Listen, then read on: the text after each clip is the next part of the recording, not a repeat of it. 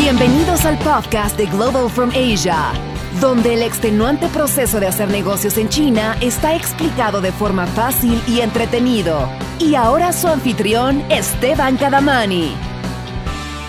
Bienvenidos al primer podcast de Global from Asia. Estamos súper emocionados de comenzar esta nueva aventura. La idea de este podcast es traerles a ustedes, nuestros amigos de América Latina, todas las nuevas tendencias en negocios, específicamente en lo que refiere entre China y América Latina. Y queremos mantenerlos a todos informados por este medio y hacer esto por lo menos una vez al mes. Estaremos entrevistando a ejecutivos de diferentes industrias, gobernantes de varios países y todo con una misión, y es crear un puente entre América Latina y China para las medianas y pequeñas empresas. Como es el primer podcast, es importante que nos conozcan todos los oyentes. Hablemos un poco del proyecto y sabemos que muchos son bilingües y hablan también inglés. Muchos siguen a Global From Asia desde su página en inglés, pero muchos no saben quién es Mike, el fundador de Global From Asia. Así que hoy tengo el gusto de presentarles a Michael Michelini. Buenas tardes. Good evening, Mike. Good evening. Good evening. Buenas, buenas noches. Noches. Buenas noches. Very good. You started the Spanish really good. Tardes. Buenos tardes. Afternoon. Buenos dias. Morning. There I remember go. from I took I t- took Spanish in s- school back in the day. Awesome, awesome. Well, we, we the, the idea is that you learn a little bit more Spanish than buenas tardes and buenos dias, but uh, but we'll get there little by little. so, Mike, this is the first podcast for the Spanish website of Global From Asia. Are you excited? I'm really excited. I'm I'm uh, I'm I'm so I'm really can't wait to see this is where this is going to take us. It's going to open a lot of new doors. So so exciting. Yeah, well, I'm sure you didn't understand half of the things that I said earlier um, when I was introducing you, but you know, it was just introducing the first ever podcast and what the plan is for it. Um, I also promised to do it once, at least once a month, so we got some work ahead of us. Um, but most importantly, I said that you are the star of the show. So I want to make sure that everyone in Latin America that doesn't know you yet gets to know you a little more about you. Oh wow! Thanks, Esteban. Uh, you're the you're the star, man. You're going to be leading this. It's you're going to be uncovering some amazing guests and knowledge for the Latin America or Spanish speaking market. It's it's it's they should be very thankful for for that. Yeah, well, that's the plan. I mean, help people and help everyone, um, especially in Amer- in Latin America, uh, do business with China. Uh, but uh, but let's talk about you. Uh, tell us a little bit about yourself. How does an American end up becoming so successful in China? Tell us your your story and what did you do before you moved and and that you ended up in China. Sure. So I'm yeah American from uh, near Connecticut technically, and then I worked in New York City for almost five years on Wall Street. But I always wanted to be an entrepreneur, and uh, I had no idea. I wish my family was more entrepreneurial, but uh, you know, I some for some reason I had the entrepreneur bug, and so I just started figuring out how to sell stuff on eBay and sell make my own websites in 2004, and started just selling online while I was working on Wall Street and just messing around with uh, drop shipping and figuring out Alibaba and figuring out getting on Skype calls with in the middle of the night, uh, you know, after work and figuring out all these different systems like Amazon and Channel Advisor and um, just trial by error, eh, basically. But you know, one thing was for certain. You know, once I I was drop shipping, but I really started buying from China about 2006, and it was just such a a headache and it was such a mysterious thing that my other friends on e-commerce that I was networking with were all having trouble buying from China, and I wanted to have some more international experience, and and I was also a little bit tired of my tired of the job to be honest, tired of the grind, and wasn't really happy with what I was doing there. And I was making enough from my e-commerce business in 2007. I I quit I quit the job, and I. Uh, I'll have to admit, I didn't move to China right away. I didn't think I would move there, but I went to visit, and I was living in California but basically i just saw so much opportunity and so much so much to learn and to do and so much i couldn't find a podcast like this. I couldn't find any blogs uh, you know and so i decided to move out into china in 2007 after uh, after about a, half year um, you know outside of my day job you know working full time for myself. And just went through crazy stories of hiring setting up companies sourcing e-commerce from China and US and blogging about as much as I could, you know, on my personal blog and then global from Asia and just just love learning and sharing and and uh, international business and uh, connecting with amazing people like you and, and other listeners. And um, this is a huge such a long story. I I mean but basically the quick you know the, the short story are we parts but basically just came out here for sourcing and have better control of my supply chain for my e-commerce and help other connected with with sourcing in 2007 Wow. And you created Global from Asia, and it has become so successful with expats in China and people doing business with China from overseas. How did it start? And tell us about those early days from Global from Asia. Sure. So the blog started in 2013 as a podcast in English for helping people with Hong Kong company setup. To be very specific, uh, it was in uh, a conference in Thailand that uh, for internet marketers, and you know, I, others there were doing podcasts really well. Um, a guy Dan Andrews, host of Tropical MBA, was just really excited to get people, more people, to do podcasts and share their expertise and and uh, I just felt like I had. I was little, actually I had been told by him and others to do a podcast years earlier. I think there's even a blog post on my personal blog in 2011 or 10 that I was going to try to do a podcast, but took a couple of years more. But I got it by 2013. Right away, people were like really interested in hearing it and uh, giving me feedback, and uh, it was just an amazing way to connect with people. So it just kind of grew and we've grown the content and we've grown you know have text blogs and the audio podcast is almost 250 shows plus another series. You know we have a, um, videos now and uh, courses and events so all kinds of stuff just just tons of tons of content. But uh, yeah it just just started with thinking to help help people and to answer questions a lot of times just answering people's questions online just publicly just that's like sometimes the best way is people ask you a question instead of just answering one person by email you you share that question and answer with the world and and more people can get the answers. Wow. And where are you now with global asia talk talk to us about the cross border summit and the different networking events that you do. Sure. So in 2015 we were getting a lot of requests from listeners and readers to meet and connect with each other when they were especially in China for Canton Fair and different trade shows. So we launched the first cross-border summit in April 2016 in Shenzhen, China, as a way to have people with some experts and speakers share along with you know of course attendees and people networking and and sponsors. And uh, people loved it because you know we try to kind of go both ways a little bit is with the joke yeah. into china as well as out from china. I know you were a great speaker and, and supporter of the third one and it was awesome but uh, which we're working on in colombia so that's even one one way we're connecting with some people here on the show but uh, exactly. you know I, I love the idea of cross border i mean you know it's somewhat similar to international or global business, but I think cross border is a is a little bit more specific in buying and selling between two different countries. So the buy side and the sell side are on two different countries, which is pretty you know fascinating to me. And but uh, it's been growing, and we have other types of events.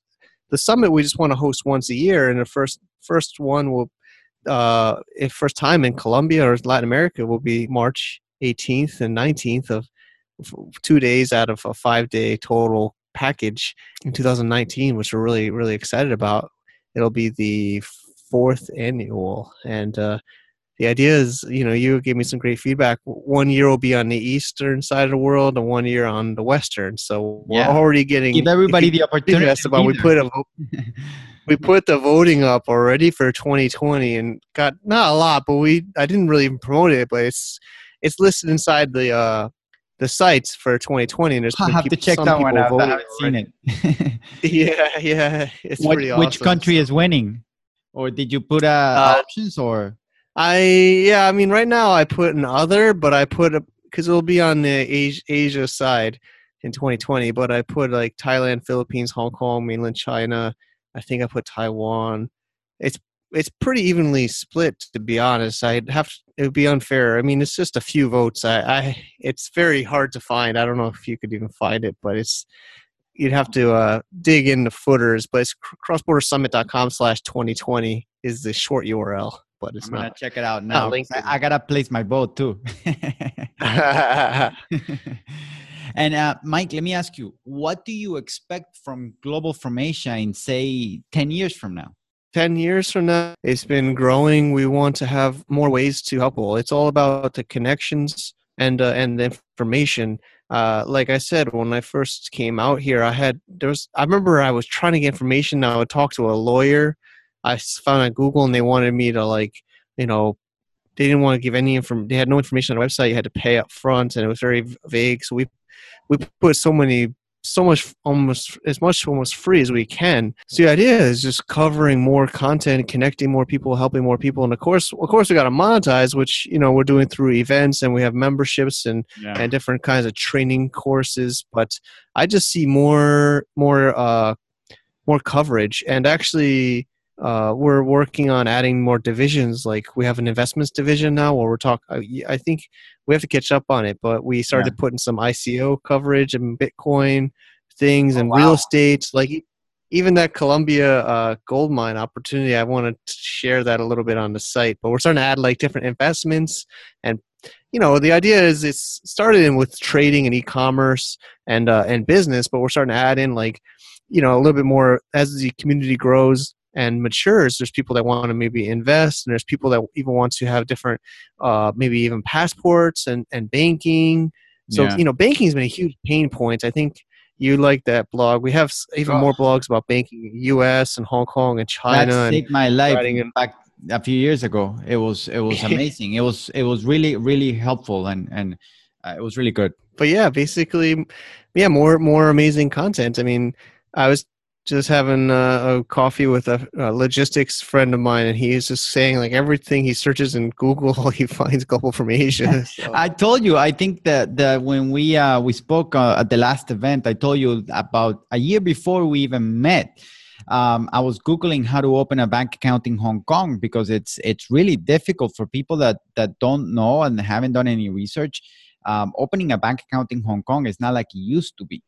Um, and um, you know, I, I started googling after my first try because I I really thought that I just had to go by and and uh, and knock on on any bank store and tell them I want to open a bank account and and show them my U.S. passport, and that that that wasn't helpful at all. Um, so I got back to to the states and I started googling, and and you were the first, second, third, and fourth on my search.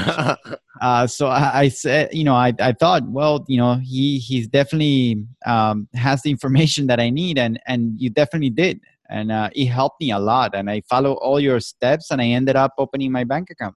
awesome. So happy Yeah. to hear that. Yeah, so it was great, and um, so um, earlier this year, uh, yeah, earlier this year in February, um, you went to Cartagena. What were your thoughts? I want to hear. I want to hear your perspective from an American living in China. You definitely have to have a different perspective from everything I've heard before. Yeah, I mean, it was my first time, and yeah, thanks for thanks for having me. It was an amazing, beautiful city. I mean, I think I told you, I think you even said it, but a lot of people feel like it's a definitely as a tourist. I felt like it was in a tourist destination. You know, it's a peninsula, peninsula, and there was a ocean on one side and a kind of a bay on the other. It made me think of San Diego when I lived in Mhm. San Diego for a while between Wall Street and China. Made me think of Xiamen. It's an island in China. I don't even Yeah. know if I told you that yet. but, Yeah, um, it was it was so beautiful, and then the the forts. Oh yeah, even have you been? That, well, I've never been there, but I've, you told me about it. I I've, I've done- I did some research, and it it's very similar. I mean, it, it looks very very uh, the same. Yeah, so it was uh, it was just an amazing place. I mean, the forts they uh, you know had this the Spanish like you know like like the European Spanish kind of feel, Yeah. and uh, and I felt so safe to be honest. Uh, you know, I think we've talked about that in in uh, in our event meetings and stuff, but you know, I think there was some little bit of people nervous that I was going there to be honest with you, and uh, you know, I guess there's that some previous history of uh, or you know preconceptions some people have but it was really beautiful and felt really safe there and you know i see a lot of opportunity actually we got to talk I, I was just talking. I was on doing a podcast just a few days ago, and uh, a friend of mine doing sourcing with China has a office in Colombia, or you know, I don't think he has a.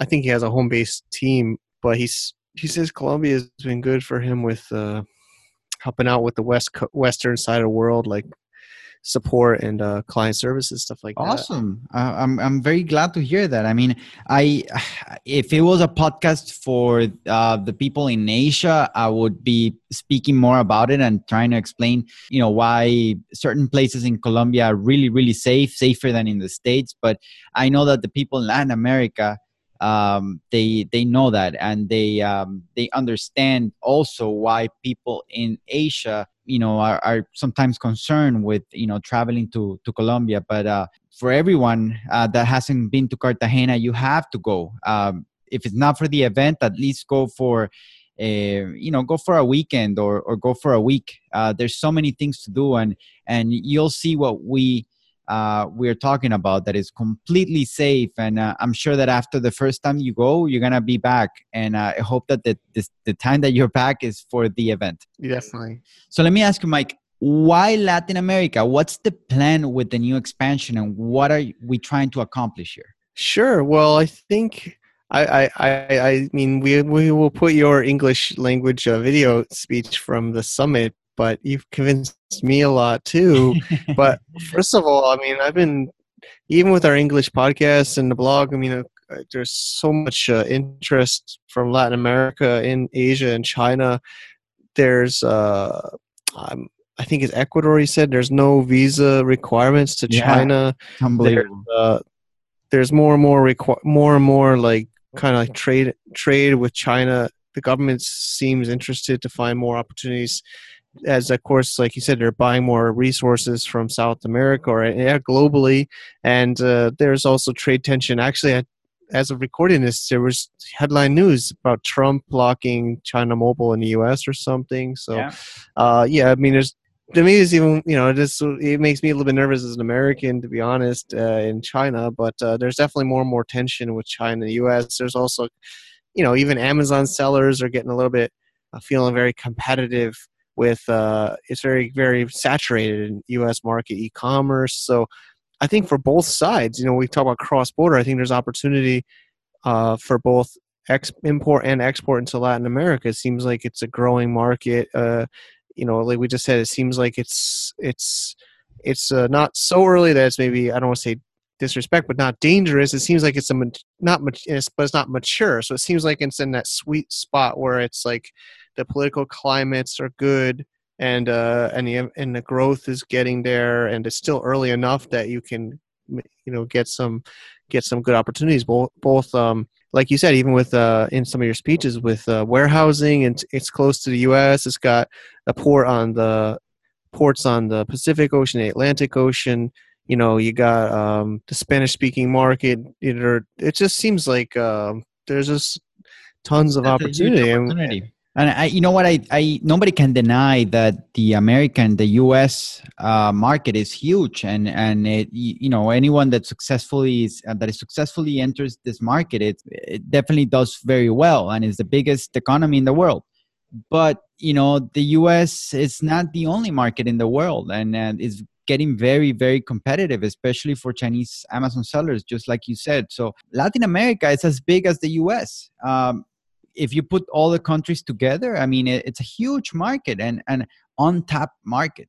Uh, so I think that it's a great time uh, to be able to get in there and help people do business between each other because it's not just about uh, Chinese sellers trying to sell in, in, Latin America, but it's also for Latin Americans to sell into China. There's, I, you know, and there's a, a subject that I, I, I really want to make a, uh, discussion about, which is the culture, embracing cultural differences. The cultural differences between Latin America and China are, are big, uh, just like the U.S. and and China. But we need to embrace that, and and I think that once we learn how to deal and how to do business between one another, it's just uphill from there. Uh, so it's a great moment and a great time for Chinese sellers to opening open up new markets like the Latin American and also for Latin Americans to start selling in China. China is the second economy and soon will be the number one. Uh, so you guys need to be there, uh, and uh, that's the whole idea behind all this. I mean, we yes, we're doing events and we're doing uh, this podcast, but the, the idea is actually to help people and and help connect people between each um, uh, between each area.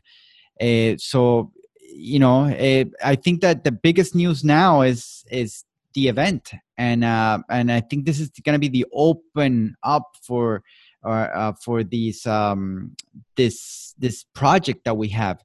Uh, so talk to us about the event, Mike. You know what what is it that we have planned? Sure. Actually, you and I have to catch up. There's been so much happening on this side. We've gotten great feedback. People want to speak already, and uh, sponsors and attendees. Uh, we have live chat on the English site. We got to talk about the Spanish site with live chat. Live chat's been really great. It's been hard because there's so much traffic, but we have more team on our chat, but it's been positive feedback a lot already on this uh, in Colombia. But also, the idea of the actual format is the last couple of years in China with the summit, we've done two full day events. We started just this past one to add like another half day, um, and we've also added a Canton Fair trip with uh, a small group of people. So we're we're basically making this a five day total event from March 18th Monday to March 22nd Friday.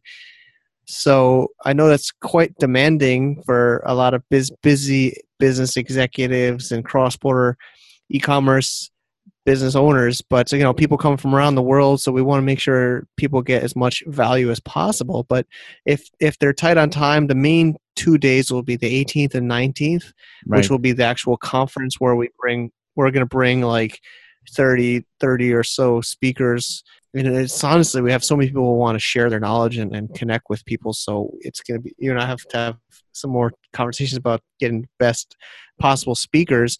That will be two full days of speakers and also networking. We also always try to make sure there's what we call roundtables so that people actually get some relevant contacts to their field of business and industry at the end of each day. Uh, we're also going to add a half day mastermind the day before on the 17th for people that really want to sit with some business speaker experts. And then the last three days, the 2021 22, we're going to bring, you know, these visitors from overseas, from China and around the world that are really interested. Actually, I already talked to somebody that wants to meet some textile factories in uh, in Colombia.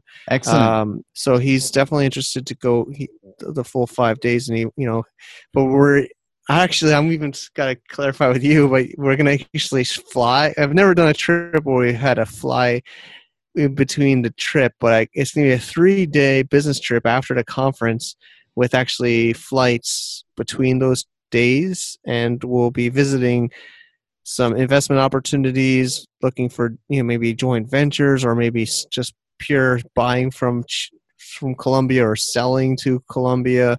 Uh, we're going to basically make it also match as much as the attendees that are coming want. So, like I just said, textiles.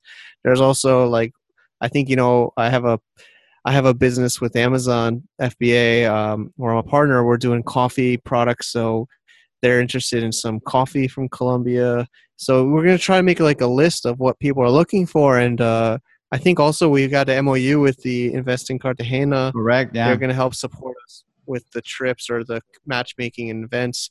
Yeah, but basically the main point is it's five days total, two days conference, three days business trip.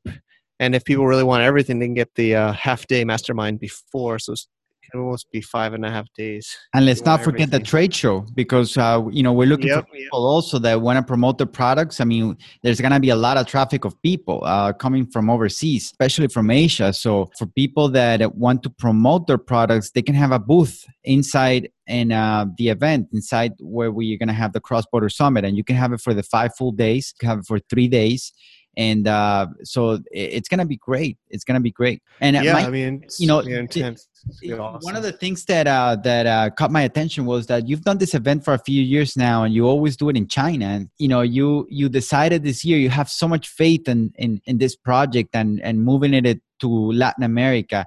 And uh, you know, we're thankful for it because I think I do think Latin America needs something like this. Um, they have there's events uh, going on all around Latin America. You know, with China but nothing like this. I think this is a uh, a project that involves you know trade show uh, learning also for the chinese people that can travel around with with uh, business owners and so they can take them to to their factories and show them around and it, it it's a combination between like a cross-border summit uh, seminar and, and a canton fair yeah it's going to be intense but yeah i mean we what i've been deciding is we're trying to do less quantity and higher quality. So, of course, we could try to do some kind of a small events and do more, you know, all these different countries and do summits all around the world all the time, every maybe a few months or so. But we want to have impact. Impact. So, you know, we're we're preparing this way in advance more every year we plan more and more like even mentioning 2020 already on this show with voting yeah. but i guess obviously as it, as things mature and grow and but we, yeah i mean it's going to take a lot of time so we've been we've been talking about even we've been talking about this for nine months or so i think already I mean, as of recording yeah. that and it's still got like almost a year a little bit less than a year till it goes online and uh you know but it takes a long time it so, does. It does. We want to do know, it right. A, exactly. So we're, uh, you know, we want to focus. So the idea is um, we're going all in and uh, we're excited and we get getting a word out. Yeah. Well, you know, it, the, the most important thing and, and for this for, for people listening to this podcast and and people uh, for them to know that th- we're gonna do this every two weeks every you know maybe once a month or or every two weeks uh, but the idea is to interview people and interview uh, business owners, successful business owners, and bring them the latest. Uh, um, of the uh, especially you know government officials and uh, when people people can contact us and ask us listen you know i have a concern about this or i have a question about this and i would like some help on on this other thing. You know we can bring them on board you know have them on on on the microphone and ask them about it. So you can you know listen and and learn and and at the end of the day is is going to help everyone because the more we connect latin america to china the more we connect latin america to the rest of asia the better everybody's going to do here. So you know I'm, I'm glad that we started this project and this is the first ever podcast that i do. Uh, so i guess i'm going to learn a little uh, little by little how to do them. Uh, yeah sure. I'll be a professional just like you. Yeah we'll make it happen Well, Mike, thank you so much. Uh, este es el final del primer podcast de muchos que estaremos haciendo. Eh, gracias a todos por escuchar y, y, y, los vemos en Cartagena en marzo del 2019. Thank you so much, Mike. Oh, thank you for having me. I'm really excited for for everything in this podcast and the events and uh, and just you know, if anything, these you know the listeners are going to learn quite a bit. So definitely subscribe and uh, and follow along on this this new journey. That's right. Uh, please, everyone, just follow us. Um, you'll get an update from the podcast as soon as we put it up uh, live, and uh, follow us on the website as well. We're gonna do uh, be doing uh, blogs, eh, and we're gonna put be doing news and and um, and putting up as much information as we can just to help you guys in Latin America uh, connect to China. So I'll see you guys in March, Cartagena, marzo 2019. See you guys there.